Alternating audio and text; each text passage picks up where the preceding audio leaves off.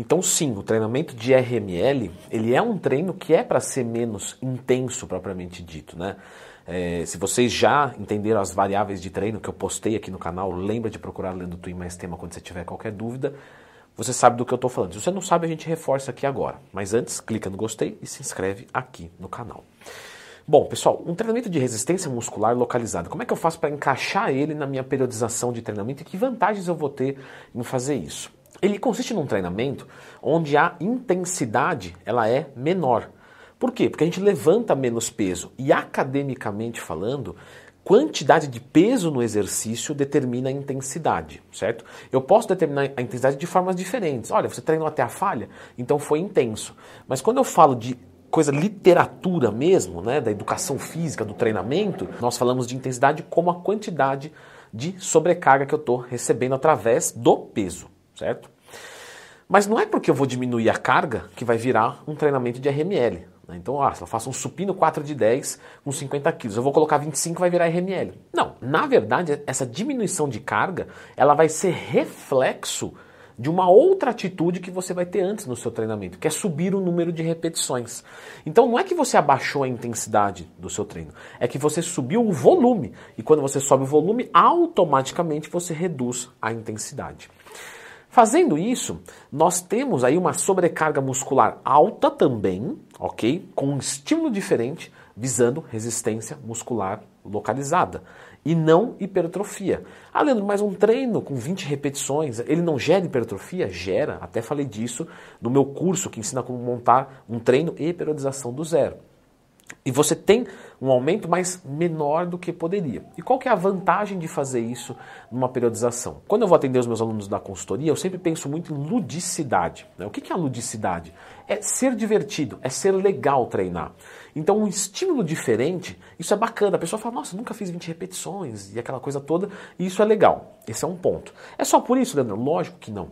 Quando você aumenta o volume e diminui a intensidade, às vezes, para a musculatura, ela sente, é, vamos entender assim, ela sente igual, mas por um estímulo diferente.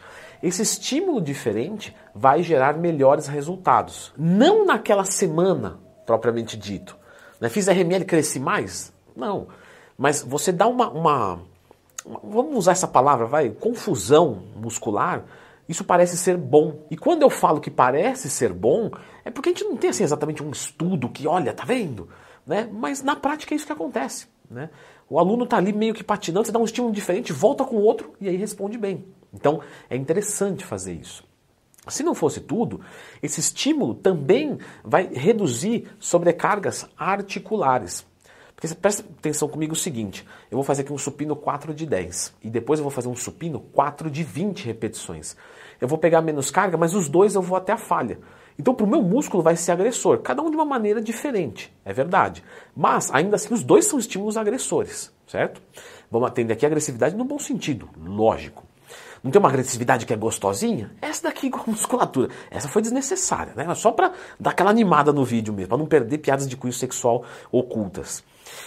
Mas, você entende que, que eu reduzi muito a carga no treino de RML? E a minha articulação? A, a articulação ela é diferente a articulação ela sofre muito quando tem carga alta. Por exemplo, uma pessoa que está com o joelho doendo, ela vai fazer uma cadeira extensora com 5 repetições e carga tudo que dá. Aí vai doer, não consegue. Aí a gente faz até a falha também, mas a gente coloca 20 repetições. Aí o joelho fala, ah, beleza. Aí eu aguento fazer as 20 até a falha. Você percebeu que os dois treinam até a falha? Mas um com 5 movimentos e uma carga altíssima, o joelho não aguenta. Com 20 ele já aguenta. Mesmo os dois indo até a falha. Então essa semana também é legal para a gente ter é, é, é, uma, um descanso mesmo né, para nossa articulação. Então também é bem-vindo para evitar lesões em longo prazo.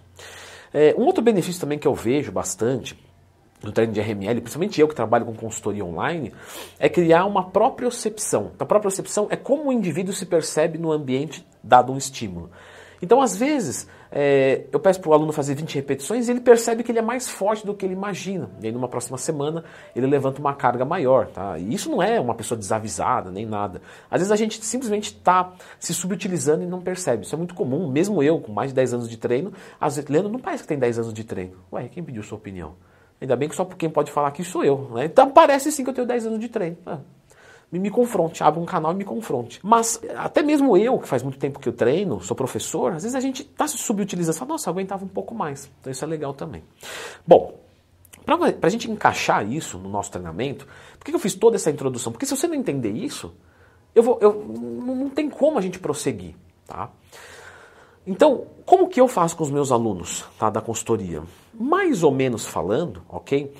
Um microciclo dentro, mais ou menos, cada mesociclo. Vamos explicar devagarinho, eu sei, talvez esses termos você ainda não ouviu falar. E eu digo isso porque eu abro caixinha de perguntas no Instagram todo dia, e às vezes a pessoa pergunta de uma semana de treino, eu respondo microciclo, o cara fala, não entendi. É a mesma coisa, tá? Um microciclo de treinamento é mais ou menos uma a duas semanas de treinamento. Quando eu falo de um mesociclo, a gente está falando de mais ou menos 8 a 12 microciclos. Ou seja, mais ou menos falando, um mesociclo são os três meses. Tá? Mais ou menos falando. E um microciclo vai ser mais ou menos uma semana.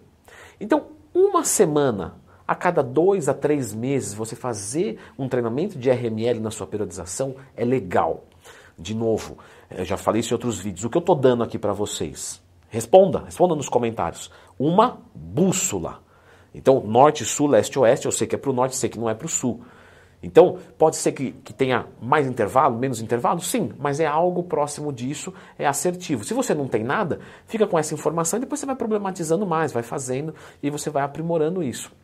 Então, uma semana a cada mais ou menos dois, três meses, é legal você tirar um pouco o pé do excesso de carga e jogar mais repetições, fazer um estímulo mais metabólico, mais aeróbico, mais visando fibras do tipo 1, enzimas glicolíticas, ou fibras oxidativas, ou fibras vermelhas, como você queira chamar. Mas é legal a gente estimular um pouquinho diferente a musculatura de vez em quando, certo? Assim como também é importante a gente fazer treinamento de força máxima, tá? Visando hipertrofia? Exatamente. Então eu vou deixar a indicação deste vídeo aqui que vai explicar sobre o treinamento de força máxima e os benefícios, tá? Dá uma conferida.